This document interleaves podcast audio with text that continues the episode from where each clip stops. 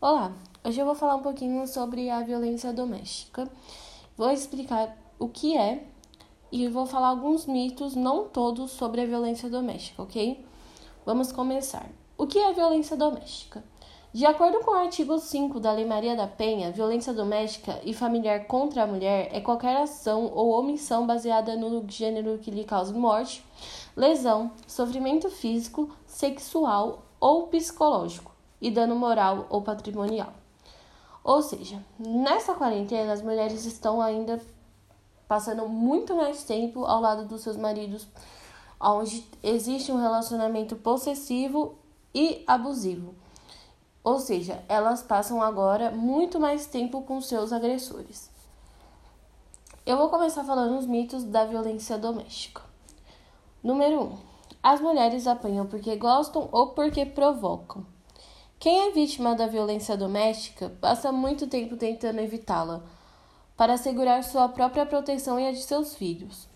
As mulheres ficam ao lado dos agressores por medo, vergonha ou falta de recursos financeiros, sempre esperando que a violência acabe e nunca para manter a violência. A gente tem que começar a entender isso. 2. A violência doméstica só acontece em famílias de baixa renda e pouca instrução.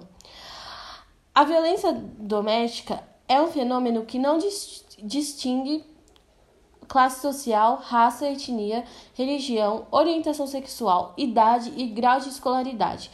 Todos os dias somos impactados por notícias de mulheres que foram assassinadas por seus próprios companheiros ou ex-parceiros. Na maioria desses casos, elas já vinham sofrendo diversos tipos de violência há algum tempo, mas a situação só chega ao conhecimento de outras pessoas quando a agressão cresce ao ponto de culminar no feminicídio. 3. É fácil identificar o tipo de mulher que apanha. Gente, não existe um perfil específico de quem sofre violência doméstica. Qualquer mulher, em algum período da sua vida, pode ser a vítima desse tipo de violência. 4. A violência doméstica não ocorre com frequência. Vamos lá. Segundo dados da Organização Mundial da Saúde, OMS, em 2013, o Brasil já ocupava o quinto lugar no ranking de 83 países onde mais se matam mulheres, com são 4,8 femi... Desculpa, são 4,8 homicídios por 100 mil mulheres em que quase 30% dos crimes ocorrem nos domicílios. Além disso, uma pesquisa do Data Senado 2013 revelou que um em cada cinco brasileiras assumiu que já foi vítima de violência doméstica e familiar provocada por um homem.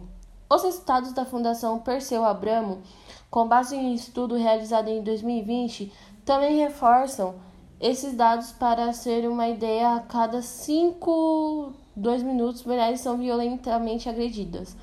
Outra confirmação da frequência da violência de gênero é o ciclo que estabelece e é constantemente repetido: aumento de tensão, atos de violência e lua de, e lua de mel. Nessas três fases, a mulher sofre vários tipos de violência. Vamos lá, vou dar alguns exemplos: física, moral, psicológica, sexual e patrimonial que podem ser praticadas de maneira isolada ou não. Vamos para a quinta, que é para acabar com a violência doméstica, basta proteger as vítimas e punir os agressores. Tanto a proteção das vítimas quanto a punição dos agressores são importantes no combate à violência. Mas isso não é o suficiente, principalmente porque a violência doméstica e familiar contra as mulheres é um problema estrutural, ou seja, ocorre com frequência em todos os estratos sociais, obedecendo uma lógica de agressões que já mapeadas pelo ciclo da violência. Daí surge a necessidade também de ações sequenciadas para o enfrentamento da violência de gênero, tais como inserir essa discussão nos currículos escolares de maneira multidisciplinar, criar políticas públicas como medidas integradas de prevenção, promover pesquisas para gerar estatísticas e possibilitar uma sistematização de dados em âmbito nacional. Realizar campanhas educativas para a sociedade em geral, empresas, instituições públicas órgãos governamentais, ONGs, etc. E confundir a lei da desculpa e confundir oh meu Deus, e difundir a lei da Maria da Penha e outros instrumentos de proteção dos direitos humanos das mulheres. 6. A mulher não pode denunciar a violência doméstica em qualquer delegacia. Gente, a violência doméstica pode sim ser denunciada em qualquer delegacia, sem perder de vista, entretanto, que a delegacia especializada no atendimento à mulher é o órgão mais capacitado para realizar ações de prevenção, proteção e investigação dos crimes de, de violência de gênero. O acesso à justiça é garantido às mulheres no artigo 3 da Lei Maria da Penha. 7. Se a situação fosse tão grave, as vítimas abandonariam logo os agressores. Grande parte dos feminicídios ocorre na fase em que as mulheres estão tentando se separar dos agressores. Algumas vítimas, após passarem por inúmeros tipos de violência, desenvolvem uma sensação de isolamento e ficam paralisadas, sentindo-se impotentes para reagir, quebrar o ciclo da violência e sair dessa situação. Número 8. É melhor continuar na relação, mesmo sofrendo agressões, do que separar e criar o filho sem o pai. Muitas mulheres acreditam que suportar as agressões e continuar no relacionamento é uma forma de proteger os filhos. No entanto, eles vivenciam e sofrem a violência com a mãe.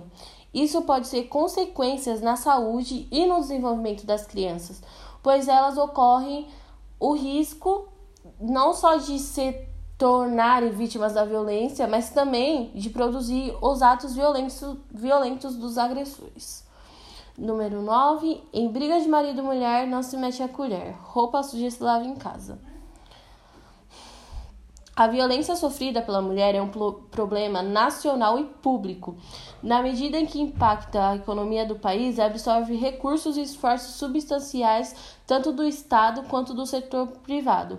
Aposentadorias precoces, pensões por morte, auxílios doença, afastamentos do trabalho, consultas médicas, internações, etc., de acordo com a segunda arte 3, não sei falar, desculpa, da Lei Maria da Penha, é de responsabilidade da família, da sociedade e do poder público assegurar às mulheres o exercício dos direitos à vida, à segurança, à educação, à cultura, à moradia, ao acesso à justiça, ao esporte, ao lazer, ao trabalho, à cidadania, à dignidade, ao respeito e à convivência familiar e comunitária. Além disso, desde 2012, por decisão do Supremo Tribunal Federal, a Lei Maria da Penha é passível de ser aplicada mesmo sem queixa da vítima, o que significa que qualquer pessoa pode fazer a denúncia contra o agressor, inclusive de forma anônima. Achar que o companheiro da vítima sabe o que está fazendo é ser condescente e, leg legitimar a violência num contexto cultural e machista, patriarcal. Quando a violência existe em uma relação, ninguém pode se calar. 10. Os agressores não sabem controlar suas emoções. Se isso fosse verdade, eles também agrediriam chefes, colegas de trabalho e outros familiares, e não somente a esposa, as filhas e os filhos. A violência doméstica não é apenas uma questão de administrar a raiva. Os agressores sabem como se controlar, tanto que não batem no patrão e sim na mulher ou nos filhos. Além disso, eles agem dessa maneira porque acreditam que não haverá consequências pelos seus atos. 11. A violência doméstica vem de problemas com o álcool, droga ou doenças mentais.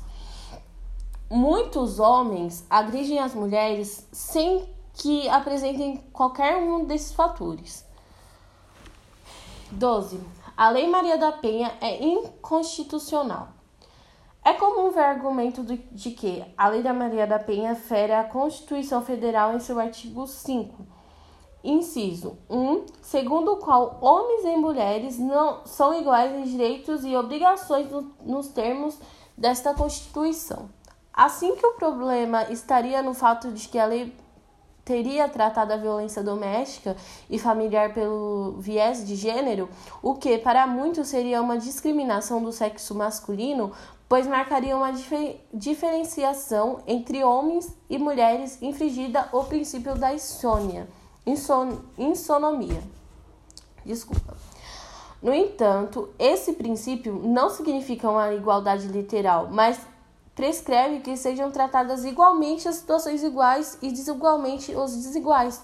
Ora, as mulheres enfrentam desvantagens históricas dentro do contexto machista e patriarcal em que vivemos, aos quais, desde o trabalho, passando pela participação política e o acesso à educação, até as relações familiares, entre outras. Dessa forma, a Lei Maria da Penha, longe de privilegiar as mulheres em detrimento dos homens, tem uma atuação imprescindível para equilibrar as relações e proteger as mulheres em situações de risco e violência, visando uma igualdade real e não apenas teórica. Por fim, vale ressaltar que o Supremo Tribunal Federal também já se posicionou quanto a essa questão, decidindo pela constitucionalidade da lei. 13. A Lei Maria da Penha pode ser aplicada tanto para homem quanto para mulher. Gente, a Lei Maria da Penha será aplicada para proteger todas as pessoas que se identificam com o gênero feminino e que sofram violência em razão desse fato. Conforme o parágrafo único do artigo 5 da lei, a violência doméstica e familiar contra a mulher pode se configurar independente de orientação sexual. Inclusive, alguns tribunais de justiça já aplicaram a legislação para mulheres transexuais. Quanto ao homem, ele será colocado diante da Lei número 11 1340-2006, sempre que for considerado um agressor. Se ele for a vítima, serão aplicados dispositivos previstos no Código Penal e não aqueles presentes na Lei da Maria da Penha. Isso é muito importante saber, galera. 14 e o último também. A Lei Maria da Penha só foi feita para as mulheres se vingarem dos homens. Gente, muito nada a ver, mas eu vou explicar mesmo assim, né? A Lei Maria da Penha cria mecanismos para enfrentar e combater a violência doméstica e familiar contra a mulher. Ou seja, trata-se de uma lei elaborada para proteger as mulheres, trazendo inclusive definições claras e precisas sobre a violência de gênero. Todo homem que se tornar um agressor infringe a lei e viola os direitos humanos das mulheres. Portanto, é preciso fazer o registro de ocorrência para que a autoridade policial realize os procedimentos necessários, tanto que para a proteção da vítima quanto a investigação dos fatos. Diante disso, em vez de falar em vingança, deve-se falar em justiça. Então é isso, galera. Hoje eu falei um pouco sobre a Lei Maria da Penha. Eu espero muito que vocês tenham gostado. E se alguém já passou por isso ou está passando, por favor, não deixe de procurar ajuda. É, como eu, eu comentei na, nos mitos, dá para denunciar em anônimo, ok? Se cuidem e é isso. Tchau!